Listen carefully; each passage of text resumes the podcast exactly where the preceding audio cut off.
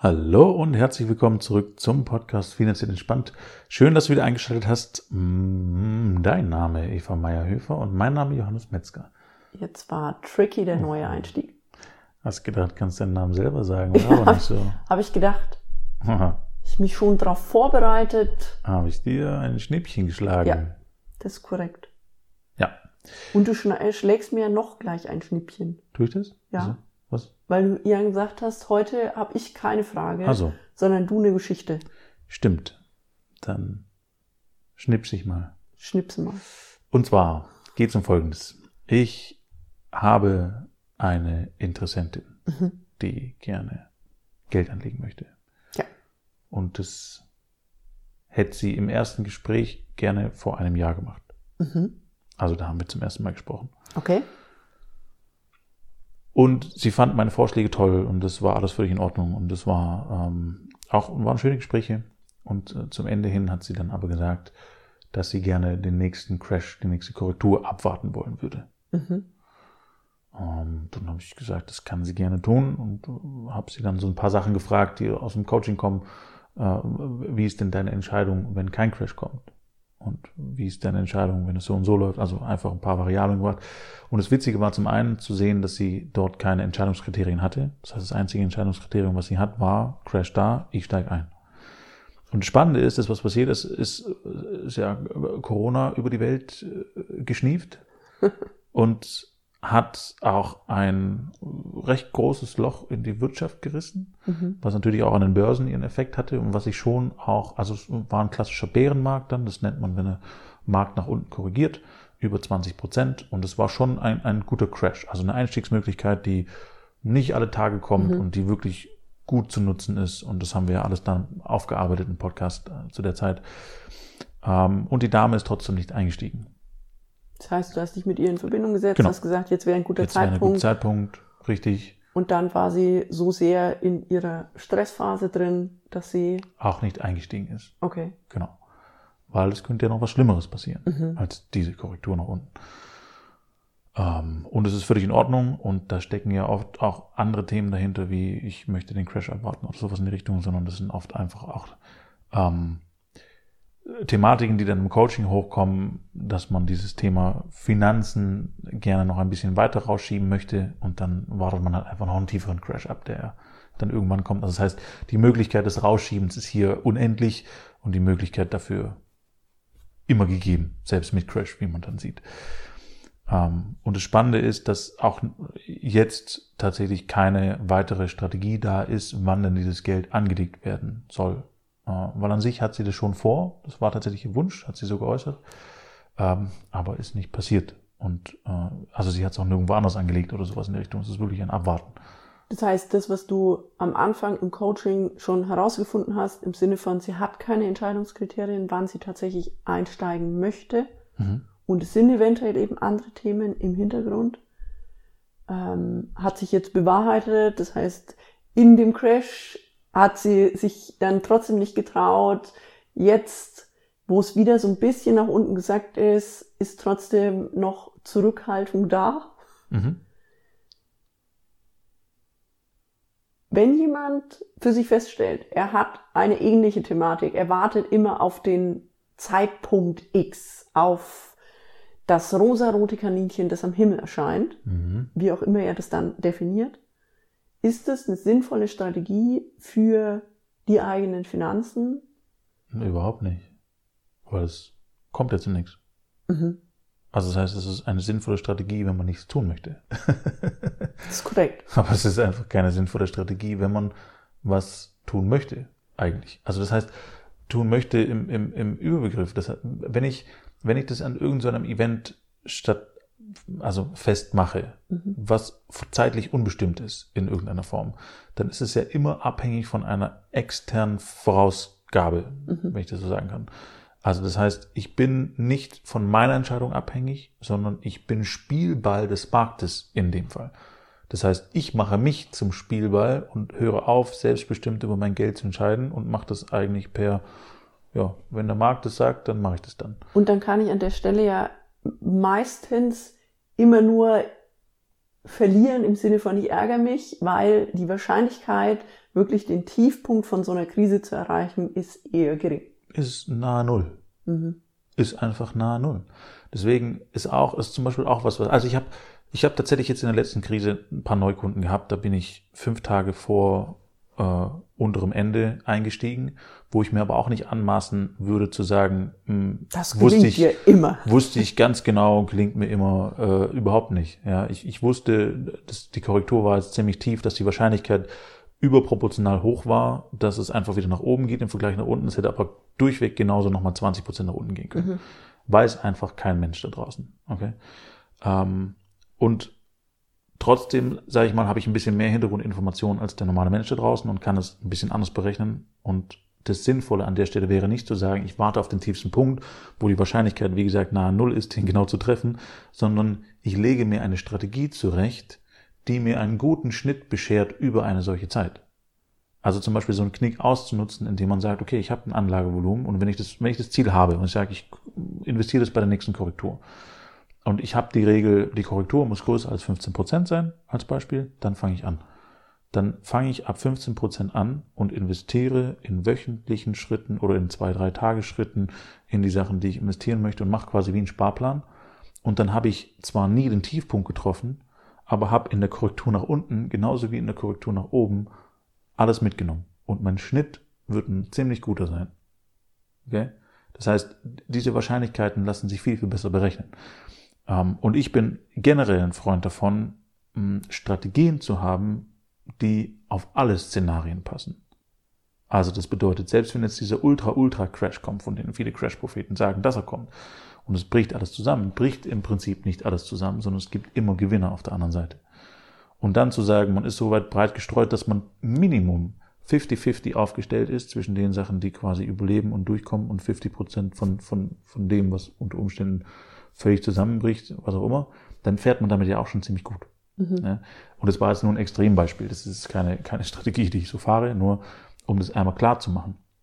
Das heißt, dann ist es auch nicht mehr so wichtig, wann ich einsteige. Weil wenn ich eine Strategie habe zu sagen, die funktioniert auch, selbst wenn ich einen Tag vor Crash einsteige und investiere, weil ich weiß, was ich zu tun habe, wenn das dann passieren sollte. Genauso auch nach oben. Ich weiß, was zu tun ist, wenn es dann direkt weiter nach oben geht und ich meine Gelder so verteile, dass es dementsprechend für das Ziel, was ich habe, funktioniert. Das heißt, es geht mehr darum, eine sinnvolle Strategie zu haben, auf die ich in, ich sage das immer so gern, in guten wie in schlechten Zeiten zurückgreifen ja, kann. Richtig. Als ein ja, eine Momentaufnahme im Endeffekt an der Börse versuchen zu erzielen Richtig. oder zu erreichen. Und eine Strategie kann zum Beispiel auch sein, dass ich sage, okay, wenn jetzt die Zeiten ein bisschen unsicherer sind wie jetzt, dass ich einfach nicht 100% meines Geldes investiere. Das mhm. wäre wieder Quatsch. Da würde ich auch wieder sagen, ja, das ist strategisch nicht, nicht so schlau. Ja, da würde ich schon sagen, dann lass 30, 40 Prozent von dem Geld draußen, verteile es wieder auf irgendwelche Sparpläne oder lass es einfach ganz draußen, investierst dann in dementsprechend den, den Dips nach unten ähm, oder warte bestimmte Sachen ab. Aber ein Großteil des Geldes ist einfach schon drin und kann arbeiten. So, und dann nimmt man die Bewegung nach oben halt auch mit. Ähm, und das, was die meisten Menschen nicht erkennen, ist, dass es an der Börse nicht um das Beste und das Schlechteste, also nicht um das Höchste und das Tiefste geht, sondern um einen tollen Schnitt über die Jahre. Und jetzt ist ja, würde ich sagen, keinem von uns in der Schule beigebracht worden, wie man so eine sinnvolle Strategie aufsetzt. Das ist wie richtig. Macht jemand jetzt das, wenn er sagt, okay, ich habe da keine Idee, ich habe da keine Strategie für. Und vielleicht ist ja genau das der Grund, der ihm so Angst macht, weshalb er sagt, okay, ich steige überhaupt nicht in die Börse ein. Das ist richtig. Man soll er anrufen und machen wir ein Finanzcoaching. einfach. Und dann legen wir die Strategie fest, die auf ihn passt. Mhm. Weil das kann ich an der Stelle tatsächlich auch nicht pauschal beantworten. Ich kann nicht sagen, das ist jetzt die Strategie für jedermann. Das ist so das, was, was im Internet viel gefunden wird. Du kannst dir irgendeinen Kurs buchen.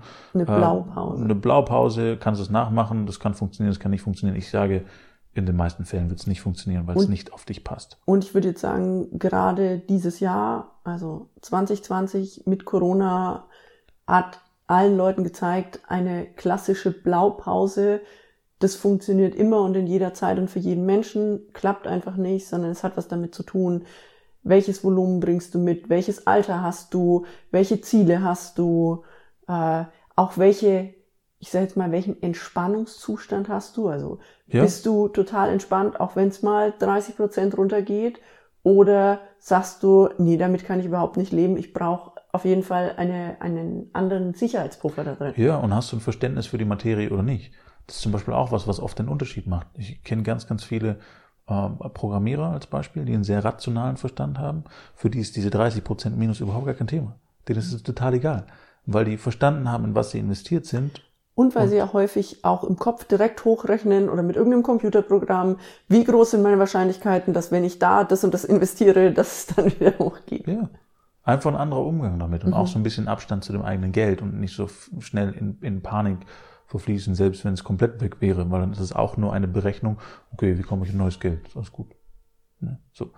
Ähm, und natürlich, das ist auch ein Teil der Einschätzung, wie emotional ist jemand, wie reagiert derjenige auf was, das, das fließt da alles mit rein. Und wenn man, glaube ich, eine wirklich gute Beratung haben möchte oder ein Coaching, dann muss das mit drin sein. Es geht gar nicht anders. Und bei einem Computerprogramm als Beispiel, wenn du dir irgendwo ein paar Investments kaufst im Internet oder was und jemand anderes macht das für dich oder ein Computer, ist das nicht machbar. Am Ende entscheidet ja trotzdem der Anleger, ob er das Geld drin ist oder nicht. Wenn er dieselbe Panik an dieser Stelle fährt und er fährt es zurück, dann ist die Strategie auch hin. Es spielt keine Rolle, wer das dann macht. Das ist natürlich auch bei mir genau das Gleiche. Wenn sich jemand entscheidet, trotzdem die Gelder wieder rauszunehmen, dann kann er die rausnehmen. Aber er hat immer eine Beratung und eine Meinung und eine, jemanden, auf den er zurückgreifen kann, mit der Erfahrung und vor allen Dingen auch mit der Strategie, die ja wir beide zusammen aufgesetzt haben. Das heißt einfach auch nochmal einen Puffer dazwischen, nicht in der Panik dann die falsche Ja. Entscheidung zu treffen. Ja, und die richtigen Infos halt zur richtigen Stelle auch zu bekommen. Ganz simpel. Wenn jetzt jemand so das Gefühl hat, ah, ich habe mich da erkannt, ich stehe mir da auch immer ein bisschen im Weg rum, äh, am Ende trotzdem was zu machen. Mhm. Hast du noch irgendeinen Tipp, wie der, sag ich mal, seinen inneren Schweinehund an der Stelle dann doch äh, überwinden kann und sagen kann, okay, das ist jetzt für mich so der Startschuss, jetzt mache ich es wirklich. Hm. Meiner Erfahrung nach, in der Regel wird's nicht besser, wenn du es nicht machst. Ja, Also ganz simpel. Ich, da, es wird nicht besser. da fällt mir die Geschichte ein, mir hat vor Jahren, und zwar wirklich vor vielen Jahren, jemand gesagt, investier doch in die Apple-Aktie. Mhm. Und ich habe mir das damals angeguckt und eine Was Aktie, keine Anlageempfehlung an dieser Stelle ist. Ganz wichtig. keine Anlageempfehlung. Und der hat nur gesagt, mach das. Mhm. Das war eher so beim Kaffee trinken. Das ist richtig. Und für euch da draußen ist es keine Anlageempfehlung. Ach so, Äh, wir dürfen sowas nicht weitergeben. Deswegen. Äh, das ist eine Geschichte aus Das ist der eine Vergangenheit. Geschichte aus der Vergangenheit, deswegen trotzdem nur dazu gesagt. Gut. Keine Anlageempfehlung, jeder muss es selber für sich entscheiden. Also, Empfehlungen beim Kaffee trinken, mach doch in Apple-Aktien.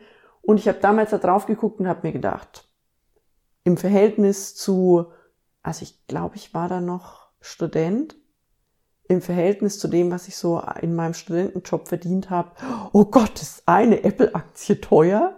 Hm. Und heute denke ich mir manchmal, ah, hätte ich das doch damals gemacht. Ich hätte einen echten Reibach gemacht. Mhm. Und das ist das, was ich mit vielen von diesen Werten, die langzeitstabil sind, also Mhm. die Dinge anbieten, die wir langfristig brauchen, erlebt habe, dass die Börse insgesamt immer weiter nach oben gegangen ist. Und wenn ich vor Jahren investiert hätte und es einfach liegen gelassen hätte, ohne zu gucken, wo geht's rauf und wo geht's runter, hätte ich jetzt an vielen Stellen viel Geld verdient. Mhm. Das ist richtig. Sehe ich ähnlich. Ähm, und wie gesagt, wenn man nichts tut, wird es einfach nicht besser an dieser Stelle. Dann schwindet das Geld über die Inflation. Genau, sowieso. Also das ist die, da haben wir auch schon mal eine Folge darüber gedreht. Das Mhm. ist die hundertprozentige Wahrscheinlichkeit, äh, Geld zu verlieren am Ende. Das ist nicht viel. Das sind immer nur so drei, vier, fünf, sechs Prozent. Je nachdem, wie hoch. Äh, aktuell gerade sehr steigend, nur nochmal zur Info da draußen. Äh, inflationär steigend, sozusagen. Das heißt, ähm, an der Stelle ein bisschen aufpassen mit, mit Währungen. Das wäre gerade eine der letzten Empfehlungen, in die ich investieren würde, äh, weltweit, wenn immer nur sehr, sehr ganz, ganz, ganz sehr, sehr kurzfristig, äh, nicht auf mittel- oder langfristig gesehen. Das heißt, mh, da sind so ein paar Sachen am Werk, wo ich definitiv davon abraten würde. Und um nochmal darauf zurückzukommen, es wird einfach nicht besser. Das heißt, beweg den Arsch und du musst es nicht selber machen. wenn du da Interesse hast, melde dich gerne, ruf an. Wir machen ein unverbindliches Telefonat, lernen uns nochmal kennen und wir finden raus, was ich für dich tun kann und ob ich was für dich tun kann und ob wir da und wie wir da zusammenfinden. Ähm, und dann werden wir uns da sicherlich in irgendeiner Form einig und du hast vor allen Dingen dann den ersten Schritt gemacht. Ähm, und dann folgt alles weitere. Das, was ich in meinen Coachings auch oft beobachte, ist, dass es gar nicht notwendig ist, gleich die komplette Strategie durchzuziehen oder irgendwas zu tun, sondern den ersten Schritt zu tun.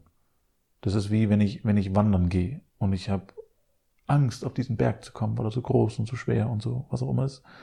Nur wenn ich die Schuhe angezogen habe und ich bin vor der Tür und ich habe die ersten Schritte gemacht, dann laufe ich einfach weiter, weil die ersten Schritte waren nicht schwer. Und die nächsten sind auch nicht schwer. Und die nächsten sind auch nicht schwer. Und ehe man sich versieht, steht man auf diesem Berg da oben und hat es geschafft.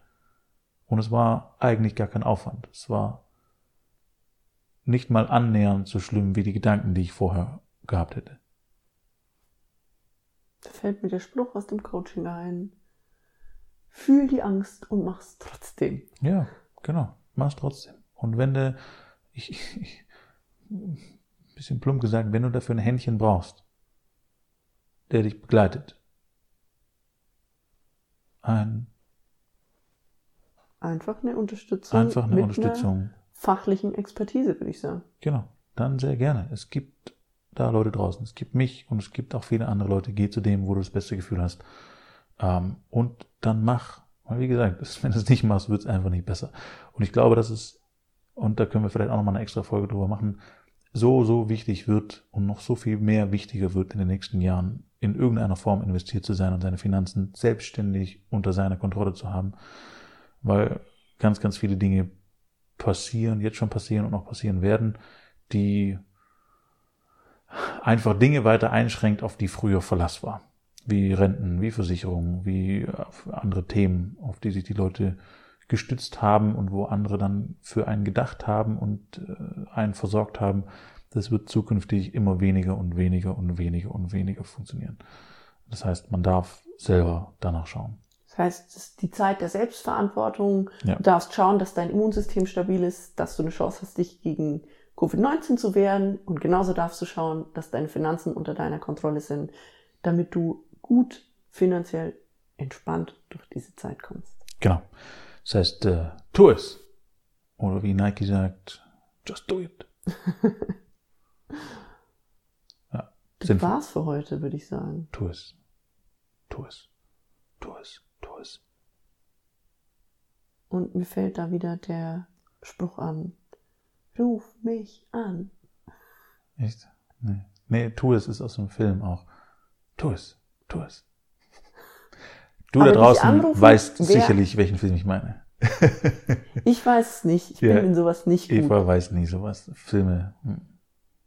Ja, aber wo du wolltest noch sagen, anrufen? Ich wollte sagen, dich anrufen ist auch schon ein erster Schritt. Genau ruf mich an. Ich habe, wie im letzten Podcast gesagt, ähm, immer wieder ein paar kurzfristige Termine auch freigeschaufelt. Ähm, das heißt, melde dich gerne. Und ansonsten sind wir am Ende angelangt und wünschen dir eine wundervolle Woche. Tu es und hören uns nächste Woche wieder. Tu es. Hab eine gute Zeit und bleib gesund. Ja? Ciao. Tschüss.